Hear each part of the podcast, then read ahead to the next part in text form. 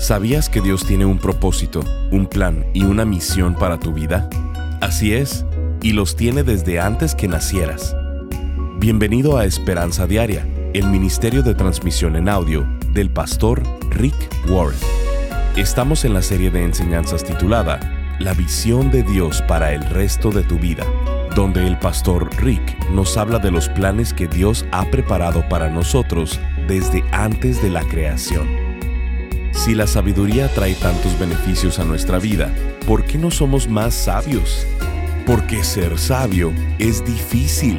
Es sencillo tomar malas decisiones y es difícil tomar decisiones sabias. No somos sabios por naturaleza.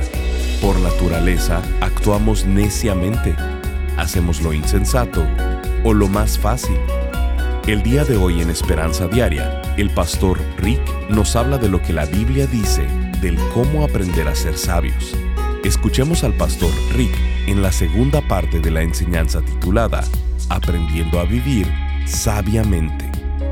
¿Ahora ves lo importante que es la sabiduría en tu vida? ¿Ahora entiendes por qué adquirir sabiduría tiene que ser la meta principal de tu vida? ¿Te das cuenta de lo valioso que es invertir en ti con estos mensajes, escuchar, leer, estudiar, memorizar y meditar en cómo ser más sabio, y así como todo lo demás, la sabiduría es una elección. La felicidad es una elección. Estar cerca de Dios es una elección. El éxito es una serie de decisiones sabias, pero la sabiduría es una elección y tienes que aprender a ser sabio. Lo que quiero hacer ahora es contarte las cinco formas en las que la Biblia nos dice cómo aprender a ser sabio. La Biblia es muy específica y nos dice que si tomamos ciertas decisiones, vamos a ser personas más sabias. Entonces, si la sabiduría trae tantos beneficios a la vida, ¿por qué no ser más sabios? La respuesta es porque es más difícil. Es bastante sencillo tomar decisiones tontas y es muy difícil tomar decisiones sabias. No somos sabios por naturaleza. Por naturaleza actuamos neciamente, actuamos como tontos, es lo más fácil, porque no salimos del vientre siendo sabios en automático.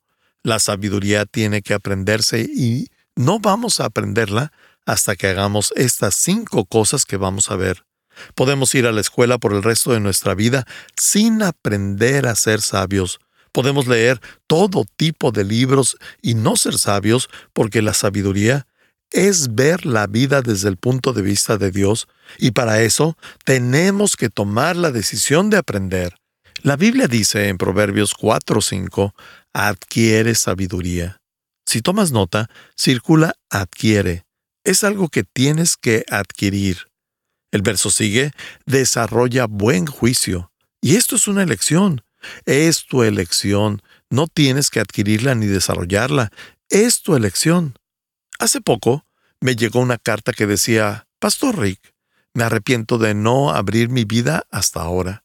En mi vida adulta madura, me arrepiento de haber desperdiciado tantos años yendo en la dirección equivocada.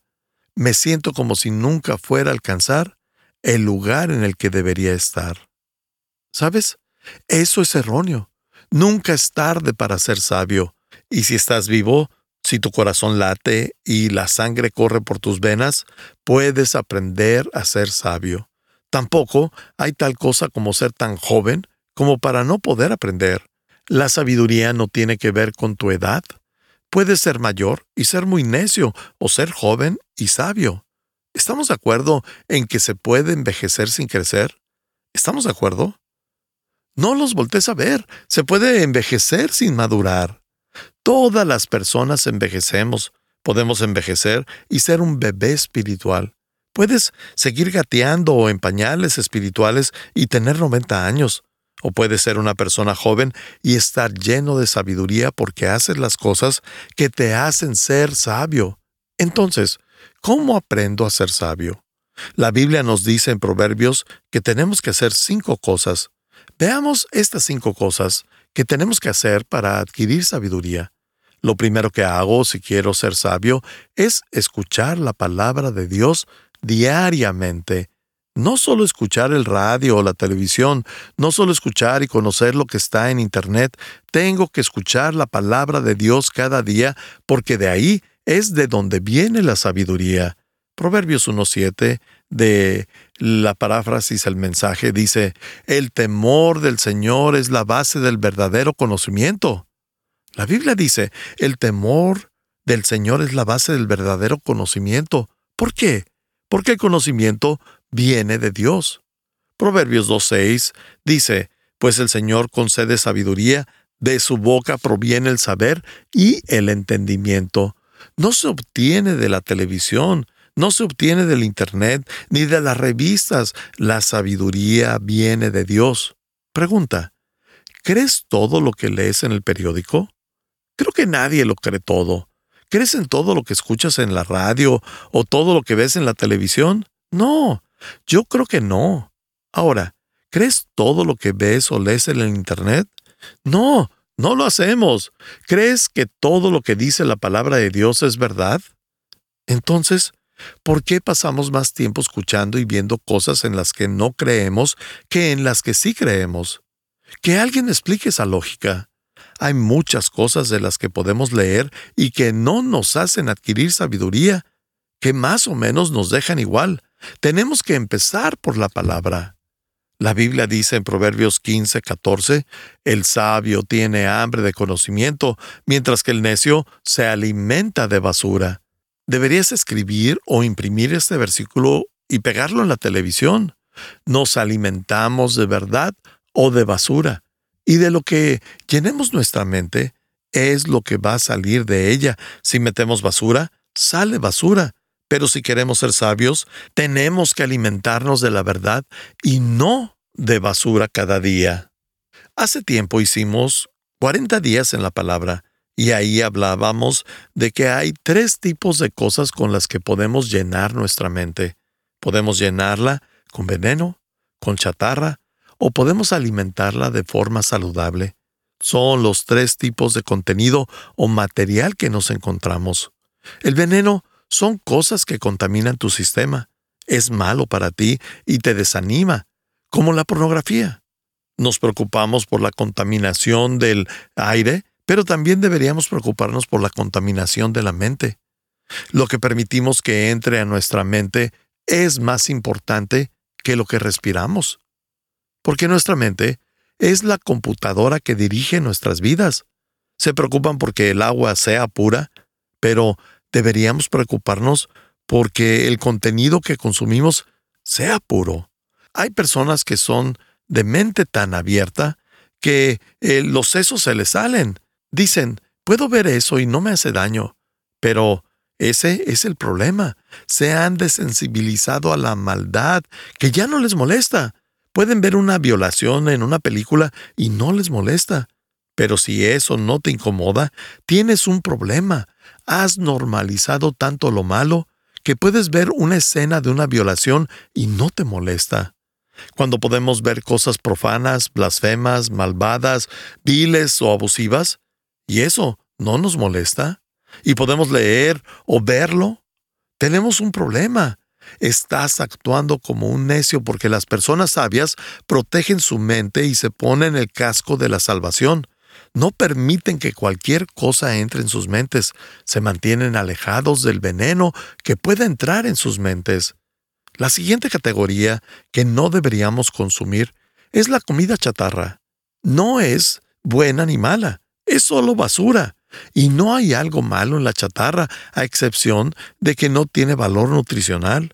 La mayoría de las cosas que vemos en la televisión no son malvadas ni malas, pero es chatarra, es relleno. El problema con el relleno es que te atiborras de eso y ya no te queda hambre para lo verdadero. Cuando consumes chatarra, ya no te da hambre. Si ves televisión por cuatro horas, ya no quieres leer la Biblia porque estás lleno, tu mente está llena, te llenaste con calorías vacías, relleno que no nutre ni ayuda a tu cuerpo ni a tu mente. Muchas cosas no son malas de ver o de leer, pero no son necesarias. Así que las personas sabias no se llenan la mente con chatarra. No es que sea bueno o malo, pero en realidad necesito saber eso. La verdad es que no. Solemos llenar nuestra mente con relleno y ya no nos queda hambre para la verdad. Pero la persona sabia consume verdad. Ese es el alimento espiritual que es nutritivo y que nos hace ser más sabios en nuestras relaciones, con nuestro tiempo, con nuestro dinero, en nuestro negocio, más sabios para ser padres, en nuestro matrimonio, en todas estas áreas, porque nos alimentamos de la verdad. Así que número uno, si quiero aprender a ser sabio, tengo que conectarme con la palabra de Dios cada día, y esto es un hábito que tenemos que desarrollar. Lo siguiente que tenemos que hacer para ser más sabios es hacer amistades que me reten. Si vamos a ser sabios, tenemos que rodearnos de personas sabias. Es como esa frase que dice, si quieres volar con las águilas, no puedes correr con los guajolotes. Tienes que rodearte de personas inteligentes, sabias y piadosas, porque si no tienes ese tipo de personas en tu vida, tienes que buscarlas. No necesitas muchos amigos, no necesitas ser popular, solo necesitas unos buenos amigos. Estás escuchando Esperanza Diaria, el programa de transmisión en audio del pastor Rick Warren. En breve, el pastor Rick regresará con el resto de este mensaje. Aunque no hubiera sido un bebé planeado por tus padres, Dios sí planeó tu existencia. Él te creó para amarte y para que tú lo amaras.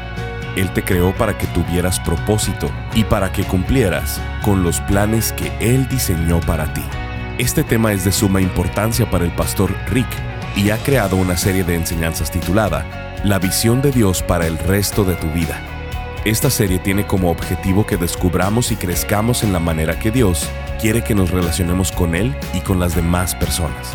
Esta serie de seis enseñanzas contiene los títulos Escogiendo tu futuro, aprendiendo a vivir sabiamente, abrazando la visión de una vida conducida con propósito. ¿Por qué necesitas una iglesia? Habilitando la visión de la generosidad conducida con propósito y cómo prepararte para ser usado por Dios. Te puedes unir al Ministerio de Esperanza Diaria y ser parte de llevar la esperanza de Jesucristo al mundo hispano. Cuando contribuyes económicamente con cualquier cantidad en este ministerio, te paras en la brecha juntamente con nosotros para hacer una diferencia en la vida de miles que reciben diariamente esta transmisión. Como muestra de nuestro agradecimiento, al contribuir, te enviaremos esta serie de seis enseñanzas titulada La visión de Dios para el resto de tu vida, en formato MP3 de alta calidad descargable. Para contribuir, Llámanos al 949-713-5151 o visítanos en pastorricespañol.com. Esto es, llamando al teléfono 949-713-5151 o visitándonos en pastorricespañol.com. Si quieres hacerle saber al pastor Rick la manera en que estas transmisiones han tocado tu vida, puedes escribirle a esperanza pastorrick.com. Ahora, escuchemos al pastor Rick con el resto del mensaje del día de hoy. La siguiente categoría que no deberíamos consumir es la comida chatarra. No es buena ni mala, es solo basura. Y no hay algo malo en la chatarra, a excepción de que no tiene valor nutricional. La mayoría de las cosas que vemos en la televisión no son malvadas ni malas, pero es chatarra, es relleno, el problema con el relleno es que te atiborras de eso y ya no te queda hambre para lo verdadero. Cuando consumes chatarra, ya no te da hambre. Si ves televisión por cuatro horas, ya no quieres leer la Biblia porque estás lleno, tu mente está llena, te llenaste con calorías vacías, relleno que no nutre ni ayuda a tu cuerpo ni a tu mente. Muchas cosas no son malas de ver o de leer, pero no son necesarias. Así que las personas sabias no se llenan la mente con chatarra. No es que sea bueno o malo, pero en realidad necesito saber eso. La verdad es que no. Solemos llenar nuestra mente con relleno y ya no nos queda hambre para la verdad. Pero la persona sabia consume verdad. Ese es el alimento espiritual que es nutritivo y que nos hace ser más sabios en nuestras relaciones, con nuestro tiempo, con nuestro dinero, en nuestro negocio, más sabios para ser padres, en nuestro matrimonio, en todas estas áreas, porque nos alimentamos de la verdad. Así que número uno, si quiero aprender a ser sabio, tengo que conectarme con la palabra de Dios cada día, y esto es un hábito que tenemos que desarrollar. Lo siguiente que tenemos que hacer para ser más sabios es hacer amistades que me reten. Si vamos a ser sabios, tenemos que rodearnos de personas sabias. Es como esa frase que dice, si quieres volar con las águilas, no puedes correr con los guajolotes. Tienes que rodearte de personas inteligentes, sabias y piadosas, porque si no tienes ese tipo de personas en tu vida, tienes que buscarlas. No necesitas muchos amigos, no necesitas ser popular, solo necesitas unos buenos amigos, amigos que te edifiquen, no que te derriben, amigos que sean sabios, no necios, porque si te rodeas de gente necia, eso es en lo que te convertirás. Siempre crecemos en una comunidad, crecemos con conexión. Es por eso que hablamos de los grupos pequeños todo el tiempo. No podemos crecer y obtener madurez espiritual solos. Lo siento, no se puede hacer. Puedes ser un ermitaño o un monje y mudarte a la cima de una montaña y pasar el resto de tu vida en silencio y leyendo libros, pero así no vas a ser más sabio. Puedes obtener conocimiento, pero no sabiduría. ¿Por qué? Porque la sabiduría va de la mano con las relaciones. La Biblia nos dice que la sabiduría se trata de amor y la Biblia dice que Dios es amor. Así que la forma principal en la que se muestra sabiduría es en las relaciones. Es por eso que muchas personas tienen muchos certificados y diplomas, pero su matrimonio se está desmoronando. Están educados, pero no son sabios. Si ves las relaciones de una persona, puedes saber si es sabio o no. Así es como puedes saberlo, porque todo se trata del amor. Así que, si no tienes relaciones, no tienes amor, y si no tienes amor en tu vida, no eres sabio. La sabiduría está estrechamente relacionada con el amor y las relaciones. La calidad del resto de tu vida está ampliamente relacionado con las personas con las que decides rodearte. La calidad del resto de tu vida está ampliamente relacionado con los amigos que escojas y lo cerca que decidas tenerlos. Si construimos relaciones sabias, vamos a aprender a ser sabios. Así que tienes que hacer una lista de amigos que te retan. Necesitas un grupo en tu vida. Primera de Corintios 15:33 dice, Las malas compañías dañan las buenas costumbres. Sabemos bien esto. No solo pasa con los adolescentes, pasa con muchos de nosotros. La presión social. Necesitas amigos que te edifiquen, no que dañen las buenas costumbres, porque si me acerco a la orilla del escenario e intento subirte mientras tú intentas bajarme, ¿qué es lo que es más fácil que suceda? Obviamente es más fácil que alguien me jale abajo a que yo jale a alguien arriba. Necesitamos no tener amigos que nos jalen hacia abajo, porque los que hacen eso no son nuestros amigos, no lo son. Si te quieren bajar de donde tú intentas subir, no son tus amigos. Los amigos te edifican, te elevan. Por eso necesitas amigos sabios, un grupo pequeño. La Biblia dice en Proverbios 13:20, Camina con sabios y te harás sabio. Júntate con necios y te meterás en dificultades. ¿Hay alguien en tu vida que te aporte cosas buenas? ¿Que te edifique en Dios en tu día a día? Eso hay en un grupo pequeño. Y con una reunión semanal tienes. No tienes que verlos diario. Una vez a la semana que te reúnas con tu grupo pequeño y eso te edifica. Ellos te motivan a hacer lo correcto, no lo incorrecto. Y si no tienes esa red, vas a rendirte. Así que lo que quiero que hagas pronto, para todos los que escuchan, quiero que consigan un grupo pequeño. ¿De qué tamaño? No hablo de 10 personas ni de 8. De hecho, un grupo pequeño, mientras más pequeño, mejor. Todo lo que necesitan ser son tres personas, porque si solo son dos, es un dúo, no un grupo. Eso parece más como una cita. Y si eso quieres ir a una cita, está bien, pero eso no es un grupo pequeño. Y asegúrate de tener devocionales personales en tu cita. ¿Cuántos son en un grupo pequeño? Jesús lo dijo así. Mateo 18:20, pues donde se reúnen dos o tres en mi nombre, yo estoy allí entre ellos. Hay una tercera clave para aprender a ser sabio. Primero, es leer y escuchar la palabra de Dios diariamente. Luego, hacer amistades que me reten, sabias y que me motiven a hacer lo correcto y a seguir avanzando. Lo tercero es hacer preguntas y aceptar la corrección. Si quieres ser sabio en la vida, si quieres ser una mujer sabia, un hombre sabio, y que te reconozcan como la persona sabia, tienes que aprender a hacer preguntas sabias y tienes que aprender a aceptar esa corrección. Proverbios 25 dice, Como aguas profundas es el consejo en el corazón del hombre, pero el inteligente sabe alcanzarlo. En otras palabras, todos te pueden enseñar algo. Es como si hubiera un pozo de agua profundo y tuvieras que sacar algo de ahí. ¿Cómo consigues sabiduría de cada persona? Aprendiendo a hacer preguntas inteligentes. Y vamos a verlo en los siguientes mensajes. Puedo enseñarles a hacer preguntas inteligentes y tengo una lista de ellas que uso personalmente. Puedes aprender de cualquier persona si sabes hacer las preguntas correctas. Todos son brillantes, solo en diferentes cuestiones. Y todos somos ignorantes, solo que en diferentes cuestiones. Sabes cosas que yo no sé. Y si tuviera tiempo para ir a sentarme contigo, podría aprender mucho de ti, si hago las preguntas correctas. Y así, yo sé cosas que tú no sabes, y si conoces las preguntas adecuadas, puedo enseñarte algo nuevo. La persona que está junto a ti sabe cosas que ninguno de nosotros dos sabemos. Puedes aprender de cualquier persona si conoces las preguntas correctas. Así que, aprender a hacer preguntas y aceptar la corrección es otra clave para la sabiduría.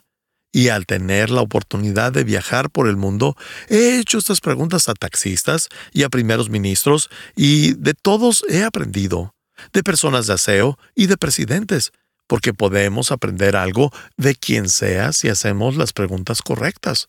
Proverbios 18:15 dice, las personas inteligentes están siempre dispuestas a aprender, tienen los oídos abiertos al conocimiento. Esa es una señal de inteligencia. Buscar ideas nuevas, innovar, ser un emprendedor, eso es señal de inteligencia. Pero al buscar eso, la clave es escuchar, porque si no sabes escuchar, no vas a crecer. Una de las cosas que he aprendido es que nunca aprendo cuando hablo yo. Si mi boca se está moviendo, no estoy aprendiendo, solo aprendo cuando estoy escuchando. No se aprende cuando se habla, sino cuando se escucha. Así que tenemos que aprender a escuchar. He tenido muchas entrevistas en las cadenas televisivas ABC, CBS, PBS, BBC, CNN y demás. Y he notado que los shows de entrevistas han cambiado. Ya no se tratan del entrevistado, ahora son del entrevistador. La meta principal del entrevistador es redirigir la atención a él. El que entrevista quiere explicar su opinión, el invitado solo es el combustible. Extraño los días de Larry King y no siempre estaba de acuerdo con todo lo que él decía, pero lo que me gustaba de Larry King era que él hacía las preguntas y después te dejaba hablar. Él se dio cuenta que la entrevista no era para escucharlo a él, sino que iban a escuchar a los fascinantes invitados y aprender de ellos. Estás escuchando Esperanza Diaria. Si quieres hacerle saber al pastor Rick la manera en que estas transmisiones han tocado tu vida, escríbele a esperanza.pastorrick.com. Ahora volvamos con el pastor Rick, quien nos compartirá un testimonio de un radio escucha. Pastor Rick, muchas gracias por sus mensajes. Me ayudan mucho a crecer en mi caminar diario con nuestro Señor. Muchas bendiciones, Pastor. Le escribo desde Perú. Firma Magno Trinidad. Gracias por acompañarnos. Si quieres mantenerte en contacto con el pastor Rick, visita pastorricespañol.com y síguelo a través de sus redes sociales. Y si quieres hacerle saber la manera en que estas transmisiones han tocado tu vida, escríbele a esperanza.pastorrick.com. Sintonízanos en nuestra siguiente transmisión para seguir buscando nuestra esperanza diaria en la palabra de Dios. Este programa está patrocinado por el Ministerio de Esperanza Diaria y por tu generoso apoyo financiero.